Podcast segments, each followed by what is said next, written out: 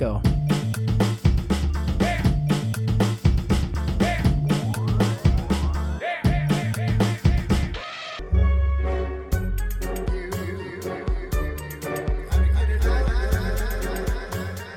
Estamos no ar! É, bom dia, boa tarde, boa noite. Dá para ver lá fora que tá de noite, né? Como vocês estão? Tudo bem? Vamos lá, hoje a gente vai falar de um filme tenso. Né, Fernandinho, né, Leandro? A Caça, o filme do Thomas Winterberg, com aquele homem maravilhoso, Mads Mikkelsen, e um tema pesadíssimo, um filme difícil de rever, por conta de todo o tema que é tratado durante o filme, né? Um dilema. O que aconteceu de verdade? O que não aconteceu? Eu acho que esse é o grande mote do filme, que eu gosto muito. Eu gosto muito do filme porque eu acho que ele gera muito debate mesmo. É um filme que gera muita dúvida, gera um, um descontrole mesmo de tudo que está vendo, do que a gente está vendo na tela. Naquela Dinamarca que até nem parece um pouco a Dinamarca, né? essa Dinamarca que a gente vislumbra de perfeição de alguma forma, né? Fernandinho, o que, que a caça tem a ver com a caça? e aí, meninos, tudo bem? Boa noite para vocês. Velho, eu achei a caça muito ruim de assistir. Primeira vez que eu assisti, eu já tinha ficado com essa impressão. É um filme que te deixa bem preso, aquela vila na Dinamarca, na verdade, julga um cara por um suposto crime de pedofilia e a vida do cara vai por água abaixo por causa disso. Eu acho o filme forte e é um típico filme dinamarquês, né? Porque, a, mano, Lars von Trier é de lá, certo? Claramente, eles conseguem fazer algumas coisas que te deixam com o estômago muito zoado ao longo do, da arte que eles fazem, velho eu fiquei com a sensação muito ruim de estar assistindo um filme. Falei, meu, para onde esse filme está indo? O que está acontecendo aqui? Por que, que esse cara pensou isso? O que, que ele está trazendo, sabe? Que eu acho que é um filme que tem uma temática super pesada, com as atuações ótimas, e tem uma coisa que eu gostaria de falar logo de cara, que é a língua, né? Causa um estranhamento também. Então é um estranhamento linguístico, é um estranhamento de um comportamento social, são vários estranhamentos um atrás do outro, assim. A primeira impressão que eu fiquei do filme foi essa, uma impressão horrível e, ao mesmo tempo, maravilhosa, tá ligado? Prende, te, te faz pensar e tudo mais. Que, que você achou, Lê? Não, tô aqui, tô aqui rabiscando para captar ideias, porque eu não, não preparei nada, mas o, o filme levanta muitos temas. E eu vou, vou falar um pouco da, da história, né?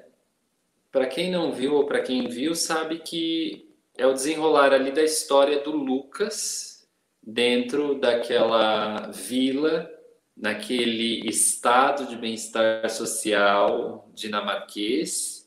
Isso fica, isso fica bem assim evidente no filme, que ele está contestando aquele, aquela aparente paz é, é um equilíbrio muito precário, no sentido de que a qualquer momento todos estão dispostos a vomitar, ejacular, descarregar suas piores violências no primeiro bode expiatório que aparecer. Então, tem essa questão da natureza humana bem forte no filme.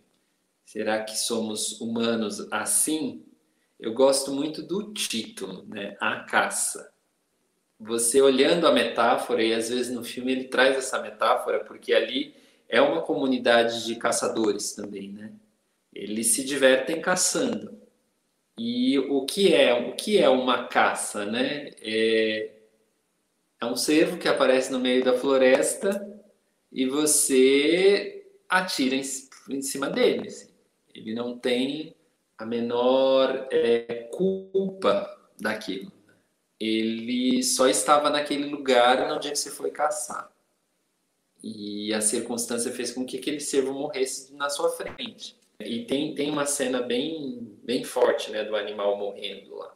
E tem outra cena bem forte, né, que o menino, é, um rito de passagem da vida, vamos dizer, infantil para a vida adulta, é dar um rifle para o rapaz caçar.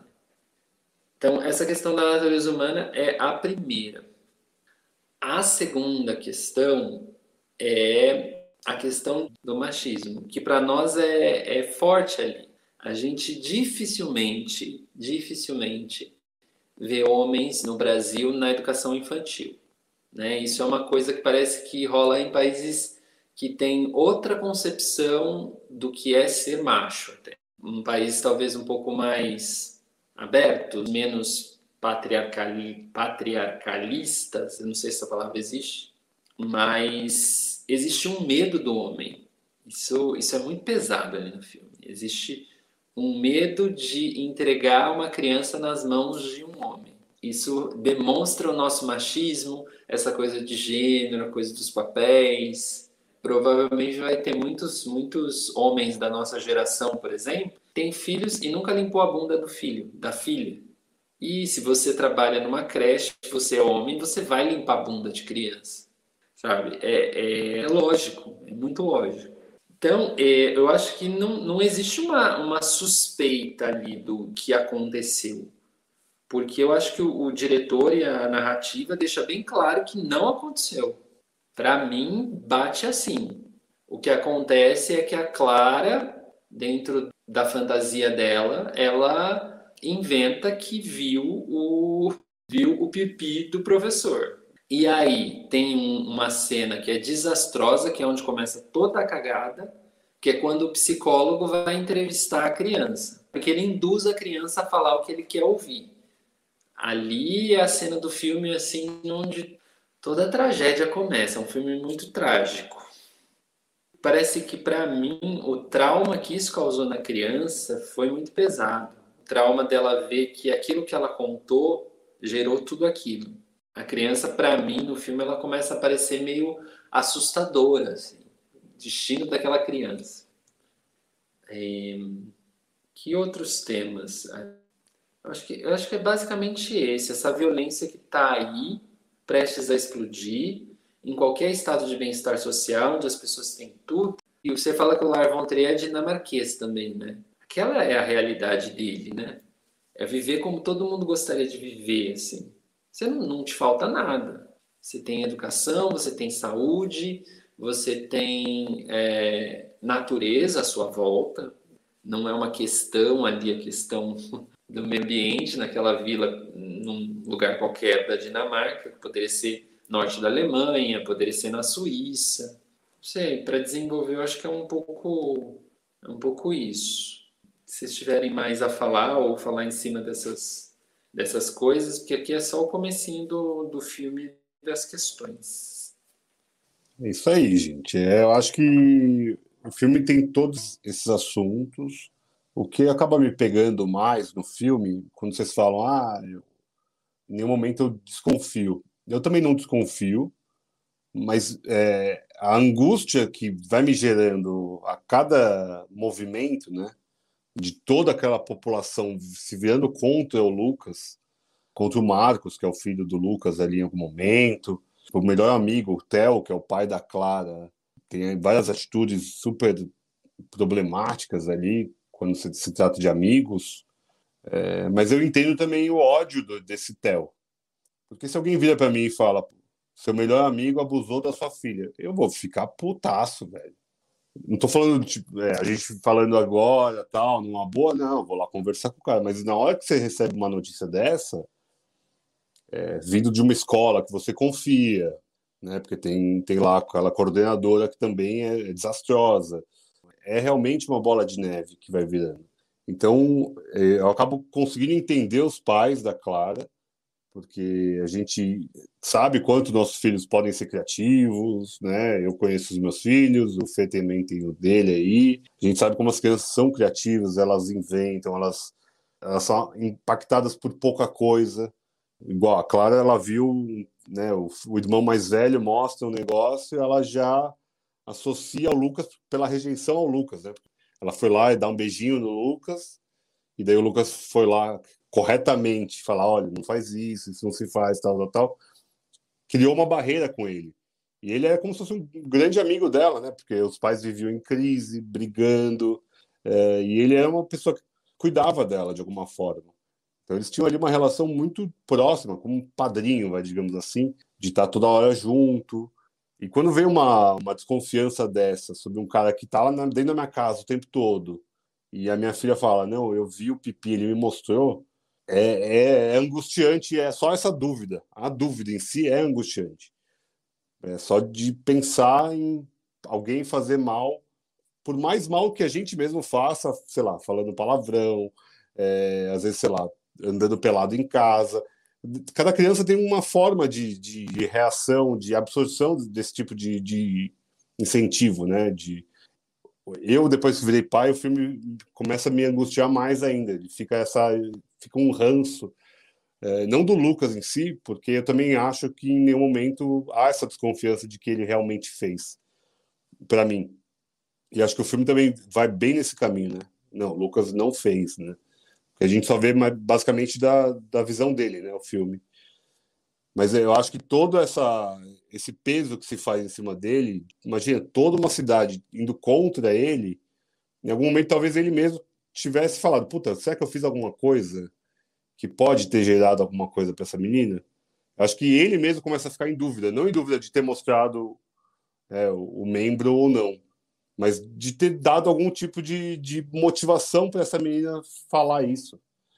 Porque ela amava ele, amava andar com a Fanny, que é a cachorra, tinha ele lá o tempo todo dentro de casa. Então, é, toda essa, essa relação que ela tinha com ele, de tanta proximidade, criou essa, essa dúvida, acho, também na cabeça um pouco dele. É, eu, eu fico sempre muito mexido com o filme por conta dessas, é, dessa nuance muito tênue ali é um estopim, né? Parece que qualquer momento vai estourar alguma coisa. Tenso mesmo, acho que não tem outra palavra, acho que tenso é a palavra mesmo. E quando você falou, Lê, do, do jardim de infância, né, de um homem trabalhar no jardim de infância, é, logo no começo do filme que ele está ainda tratando de um divórcio, né? É, que ele queria ficar com o filho, e daí o filho vai ficar com a mãe e tudo mais. E ela, ela fala essa frase, né? Você trabalha num jardim de infância, você é um professor. Mas é, é a loucura, né? A gente está pensando num subemprego como um professor de jardim de infância para um homem. Porque realmente a, o machismo está ali. É todo ambiente, porque o ambiente da caça é machista. Só vê que ali quase não tem mulheres, né? Mas é essa parte do, da, do machismo mesmo em cima de um de, desse preconceito, sei lá, porque nós, eu, Fê, a gente, pô, a gente troca a fralda dos nossos filhos, se precisa trocar dos sobrinhos, a gente troca. É, não sei se é nossa geração, eu também acho que muita gente não faz porra nenhuma. Muitos homens não fazem porra nenhuma. Mas em, na minha experiência não faz o menor sentido eu não poder cuidar de uma criança. Uma coisa que eu não tinha, não tinha me pegado, não, Lê. Legal, legal você trazer isso. E aí, Fê? Mano, eu queria perguntar para vocês que você levantou esse lance, né? Do vamos ver não o lado do Luca, mas vamos ver o lado dos pais da Clara. E aí, a gente teria a mesma reação deles? Eu acho que sim, né? E é importante isso que o Vi falou. O Vi colocou a parada do ponto de vista muito legal. Porque ele trata de um tema muito. Como é que você questiona uma coisa que é inquestionável? Né? Nas sociedades a gente tem algumas crenças, algumas, alguns não são nem valores, mas digamos algumas algumas convenções que ele, ele questiona a ideia da criança não mente, né? Criança nunca mente, sobretudo quando é um assunto assim de adulto. A criança sempre fala a verdade. Ele coloca isso em xeque no filme, né? De forma magistral. E isso é um bagulho muito pesado, porque assim, de fato, cara, como é que você vai desacreditar do seu filho que ele está falando? É inocência. A criança não tem é, malícia ou maldade, como a Clara, que parece um anjo, tem. tá ligado?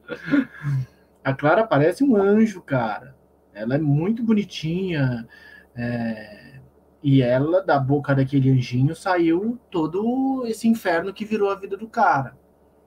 Então, esse, esse é um ponto que acho que a gente podia abordar, né? Tipo, certamente nós teríamos tido as mesmas reações que aquela sociedade teve, que aquela comunidade teve, incluindo os pais e os outros e tal.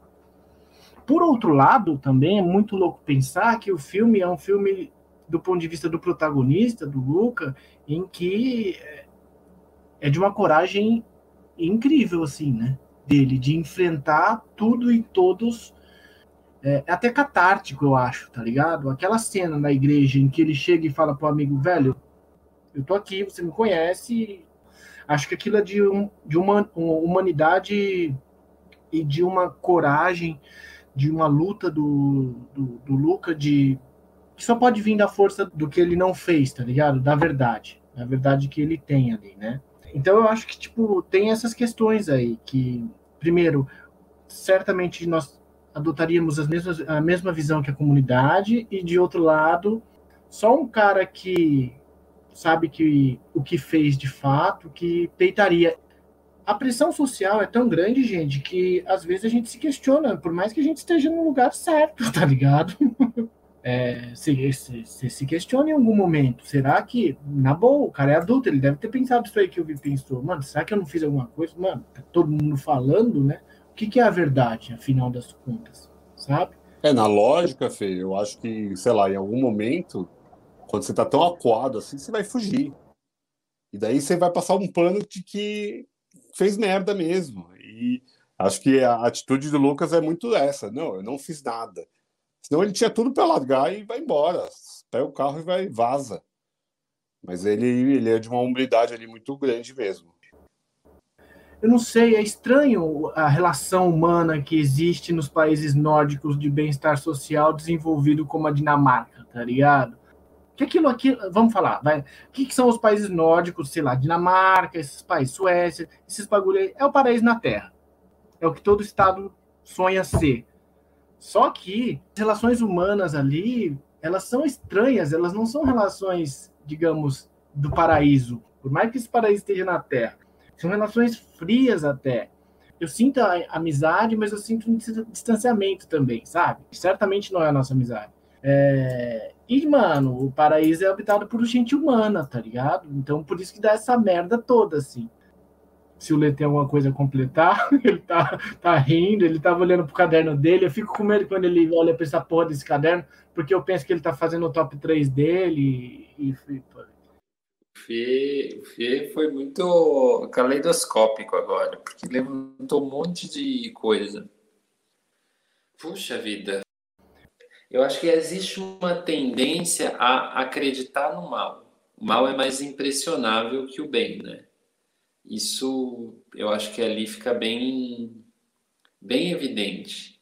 E uma das coisas que eu até li por conta dessa coisa da caça é que isso acontece muito mais do que parece.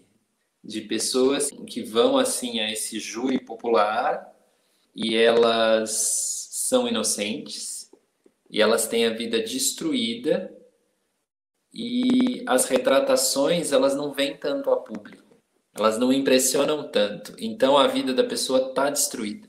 E crimes sexuais, sobretudo, são, são uma, uma porta para isso. No Brasil até é estatística que os crimes, os crimes sexuais, lógico que existe violência sexual, contra crianças, contra mulheres, trans, até contra homens, todo mundo, né? Mas essa coisa do, do linchamento, essa coisa de você, antes de você ser preso ou com alguma hipótese, algum boato, você ser é, por todo mundo. Mas é um boato que espalha assim que um fala, né?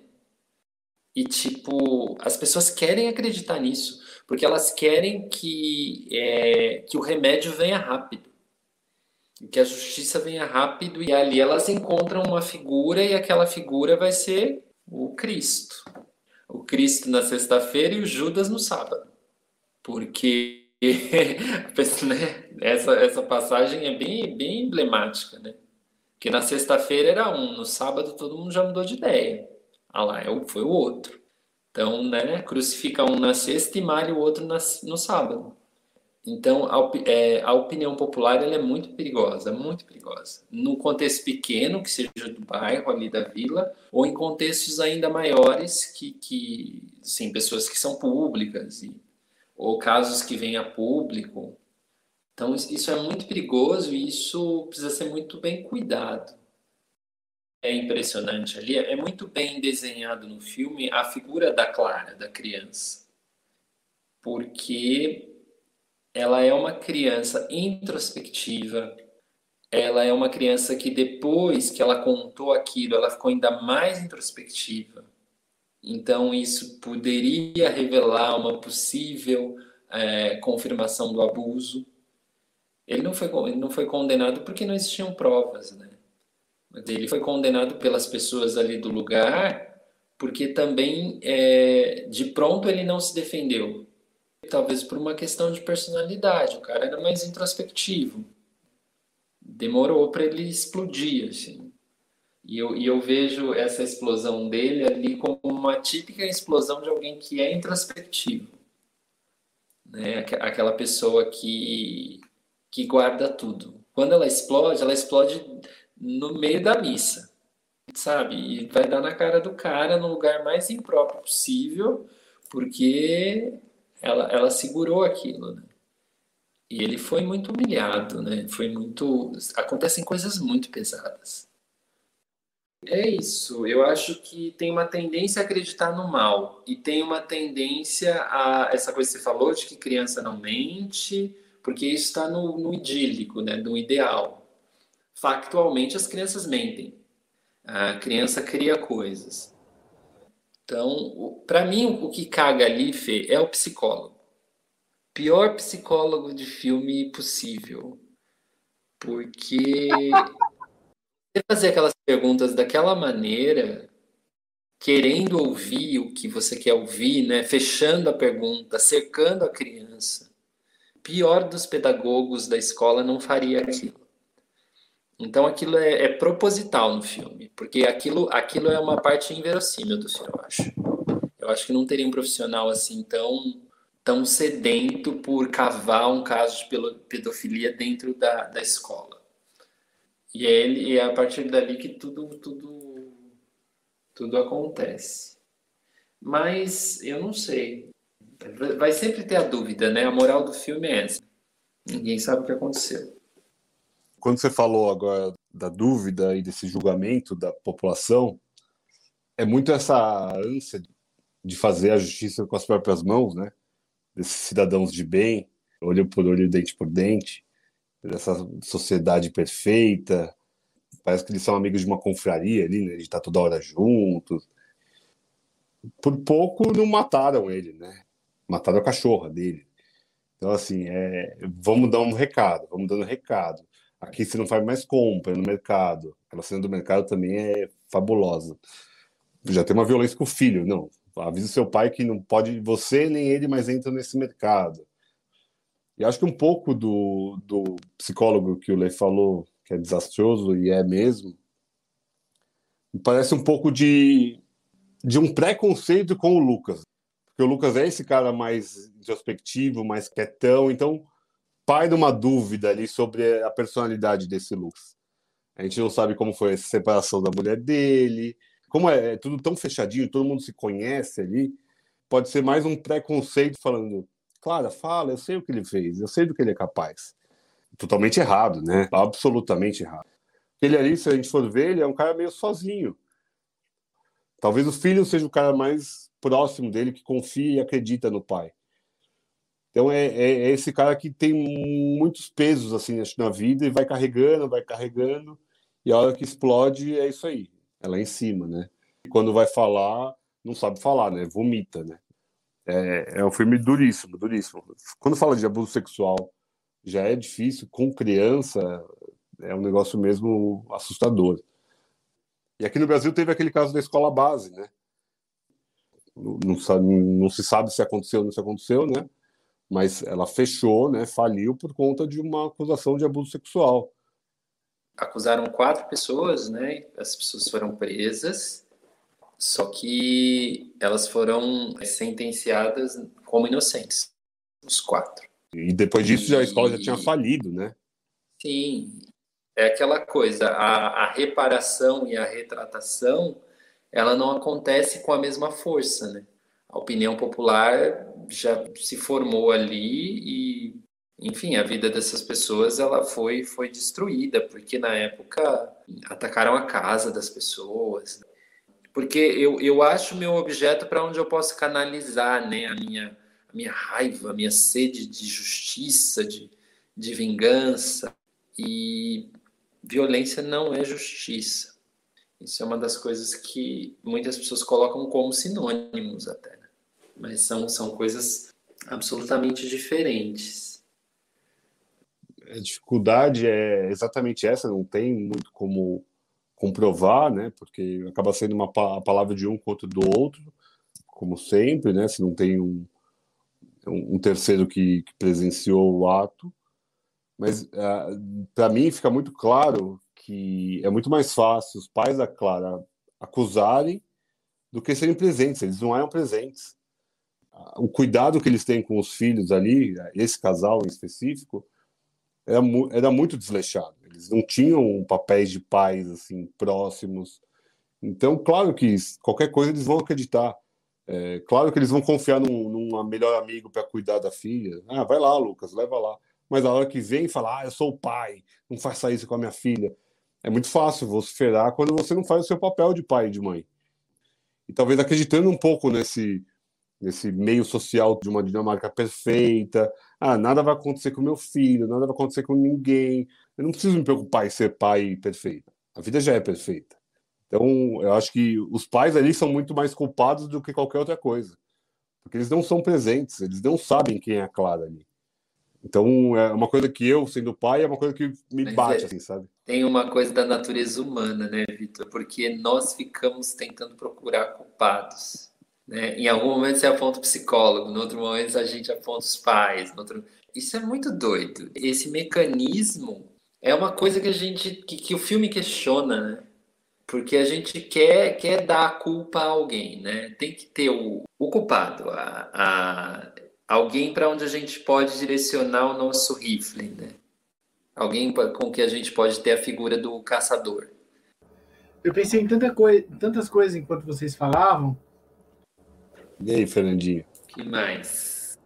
Uma coisa que eu queria comentar é assim: a bem da verdade, se a gente for bem fundo nas coisas, a Clara poderia ter acusado qualquer outra pessoa da comunidade de ter mostrado pipi para ela ela só acusou o Luca porque, por uma eventualidade, o Luca deu alguma atenção para ela.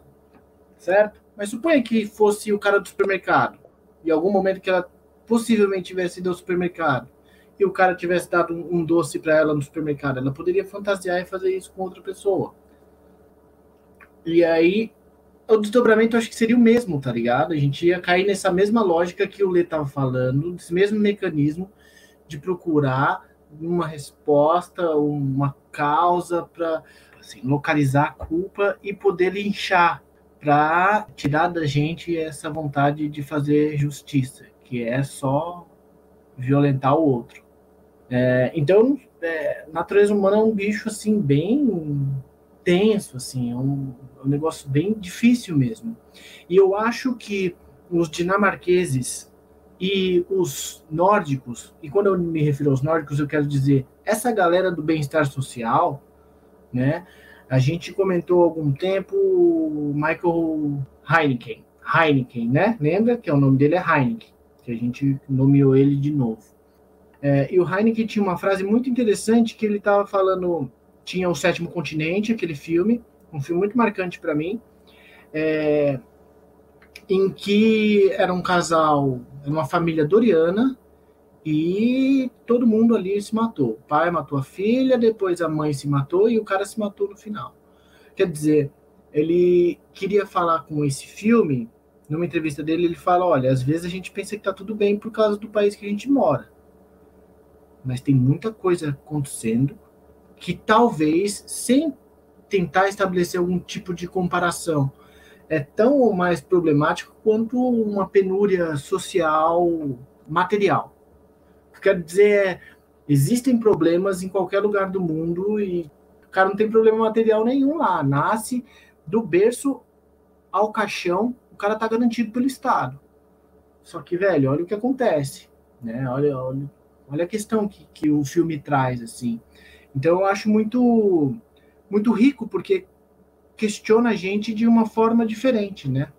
A gente está muito acostumado a, alguns problemas materiais, mas às vezes a gente pensa em termos de comunidade e de sociedade, como esses problemas podem ser pesados, assim, sabe? De até angustiar, porque é um filme que a gente fica tenso, a gente fica... Eu me sinto muito mal, foi, foi muito ruim assistir de novo. Desculpa, Fê, então, por ter feito rever esse filme. A gente conseguiu ir longe aqui. É um filme que é difícil de falar sobre mesmo. É um filme tenso. E por falar em filmes tensos, está aberta a temporada de tops, não é de caça. A gente vai escolher o quê? Filmes que nos geram esse tipo de tensão de tipo, eu vi uma vez, eu não quero nem ver nunca mais. Vou começar pelo Leandro, para ser começar lá no auge. Gostei. Bota lá em é. cima, bota lá em cima lá, velho. Leandrinho, filmes tensos, esse filme que a gente fica enervado só de pensar em rever. Tem alguns. Eu vou citar três, que a brincadeira aqui são três, né? Vou começar com um documentário, um documentário do Werner Herzog, O Homem Urso. É, é dificílimo de ver aquele documentário. E é genial, é genial. Mas o grau de tensão que ele consegue ali, com as coisas que vão acontecendo na relação entre o homem-urso e os ursos, engraçado, né? O, o Herzog é alemão. E os filmes tensos todos que eu vou citar é todo mundo daquele pedacinho ali, sabe? Tá todo mundo lá para riba. O segundo que eu vou citar é o Melancolia, do Lars von Trier você percebe o que ele conseguiu criar ali nesse aspecto de tensão, de também é, gelar a espinha e, sei lá, fechar o estômago. E como você tem um Lars von Trier e um Herzog, eu vou citar um outro do Michael Haneke, para também fazer uma referência ao nosso podcast, que é a professora de piano. Causa uma reação muito parecida com esse que a caça causa e procura aí na lista dos podcasts, é um episódio que rendeu aqui a professora de piano. É isso, Melancolia, o Homem-Urso e a professora de piano. Vai, Fernando, que tiro foi esse? Vai lá, só vez agora. Lê, eu acho que pela primeira vez na história do Obsessões, cara, a gente vai caminhar juntos hoje a gente vai sair para caçar os animais na floresta, velho. Porque, mano, filmes que me causaram um negócio estranho na barriga, que me deixou preso, por qualquer motivo, seja pela forma ou pelo conteúdo, minha lista é essa daqui, ó. Las Von Trier, Dogville, super, tipo, Dogville, ninguém dá nada, assim. E é um negócio muito bagunçado, me traz uma atenção e eu acho lindo. Eu não sei porque eu acho maravilhoso. Eu não sei dizer, é de um brilho doentio, tá ligado? Um brilho de direita, se vocês quiserem, tá ligado? Mas é um brilho, tá ligado? Que me pega. Cara, o outro filme é do Heineken, que é um filme que, assim, cara, depois que eu vi, minha vida toda mudou. Eu fiquei de cara que eu nunca achei que alguém pudesse fazer um negócio tão magistralmente contraditório, bonito e perturbador, que é Funny Games, que é violência gratuita. O alemão, claro. Apesar de que o americano também é muito bom. E um outro filme que aí fura a bolha dos estados de bem-estar social que a gente está tendo aqui, dos diretores de estado, do estado de bem-estar social, que é Incêndios. Incêndios foi um filme muito foda, faz um tempão que eu vi, eu preciso rever, mas claramente não vou, porque não dá para passar por aquilo de novo. Que eu recomendo fortemente que vejam aí. Eu não sei onde tem incêndios. Incêndios acho que está no Globoplay, né? Tem no Globoplay, isso aí. Então, minha lista seria, minha, a minha lista do, das tensões seria Dogville, Funny Games e Incêndios. Você, Vi? Caraca, velho. Incêndios é o meu primeiro da lista. Era? Excelente. É. Caralho, que da hora! Do Villeneuve. Villeneuve que vai fazer o Duna logo mais. Caraca, velho, a gente tá numa sintonia, eu acho, hoje mesmo. Porque eu também tenho no Hanek, que é amor. Que foda.